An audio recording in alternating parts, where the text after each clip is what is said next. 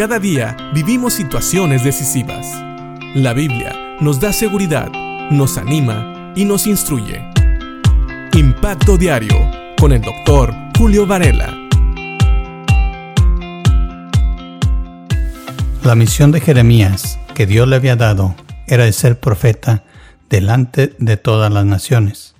Y Dios le hace saber a Jeremías que este juicio contra Israel precisamente venía a causa de su idolatría. En el versículo 16 del capítulo 1 dice Dios que él va a pronunciar juicio contra su pueblo. Así que Dios le pide a Jeremías en el versículo 17 al 19 que se levante y vaya a proclamar este juicio. Dice el versículo 17 de Jeremías capítulo 1 levántate y prepárate para entrar en acción. Ve y diles todo lo que te ordené decir. No les tengas miedo. Si no, haré que parezcas un necio delante de ellos. Mira, hoy te he hecho fuerte, como ciudad fortificada que no se puede conquistar, como columnas de hierro o pared de bronce. Te enfrentarás contra toda esta tierra, contra los reyes, los funcionarios, los sacerdotes y el pueblo de Judá. Ellos pelearán contra ti, pero fracasarán, porque yo estoy contigo y te protegeré.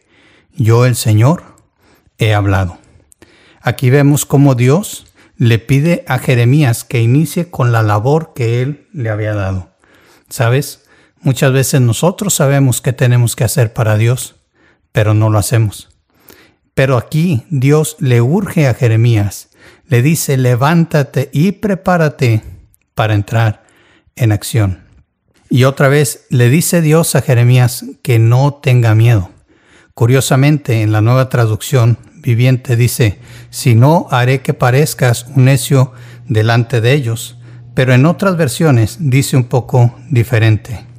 La Biblia de las Américas dice, no temas ante ellos, no sea que yo te infunda temor delante de ellos. Es decir, si nosotros somos valientes, o en este caso, si Jeremías era valiente y obediente, Dios le iba a dar más valor aún. Pero si él se acobardaba, entonces Dios no le iba a dar ese valor, sino que más bien hasta él iba a provocar que Jeremías tuviera más miedo. Pero fíjense cómo en el versículo 18 Dios le dice, mira, hoy te he hecho fuerte. Esa es la razón por la cual Jeremías no debería de temer. Como ciudad fortificada que no se puede conquistar, como columnas de hierro o pared de bronce, esta es la fortaleza que Dios ofrece. Como estos elementos impenetrables, inconquistables, es lo que dice Dios. Ahora, no quiere decir que la tarea iba a ser fácil. A la mitad del versículo 18, Dios le revela a Jeremías que iba a tener muchos problemas. De hecho, Jeremías es conocido como el profeta llorón, porque varias veces llora en este libro. Varias veces se ve que en su físico, en su carne, él se quebrantó. Dios le dice, versículo 18, parte B, te enfrentarás contra toda esta tierra, contra los reyes, los funcionarios, los sacerdotes y el pueblo de Judá.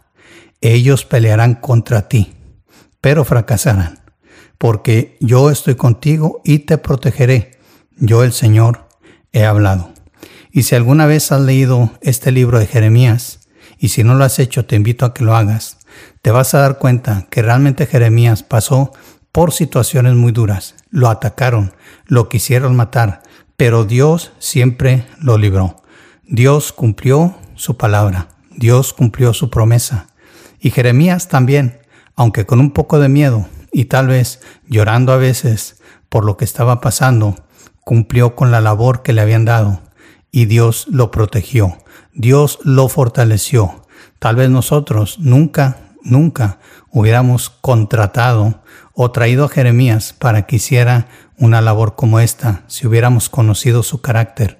Pero por eso sabemos que Dios estaba con él, porque era imposible que un hombre como él, con estas falencias, y tan débil de carácter pudiera hacer esto que hizo.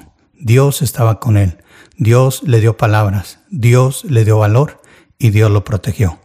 Y así hoy en día estoy seguro que Dios nos va a dar las palabras, Dios nos va a proteger, Dios nos va a dar la fortaleza para cumplir su voluntad si estamos dispuestos, si somos valientes. Y si no, es posible que aún seamos más cobardes porque no confiamos en Dios. Piensa en esto y cumple con la labor que Dios te ha dado, porque estoy seguro que tal vez ya sabes cuál es. Y si no sabes, pregúntale a Dios. Él es el que sabe, y Él te ha escogido desde antes de que nacieras, desde el vientre de tu madre. Él tiene algo especial para ti. Él te ha santificado para una labor que tú puedes cumplir. Y Él, Dios, Dios mismo, con todo su poder, con toda su mano fuerte, va a estar contigo. Piensa en esto y que Dios te bendiga.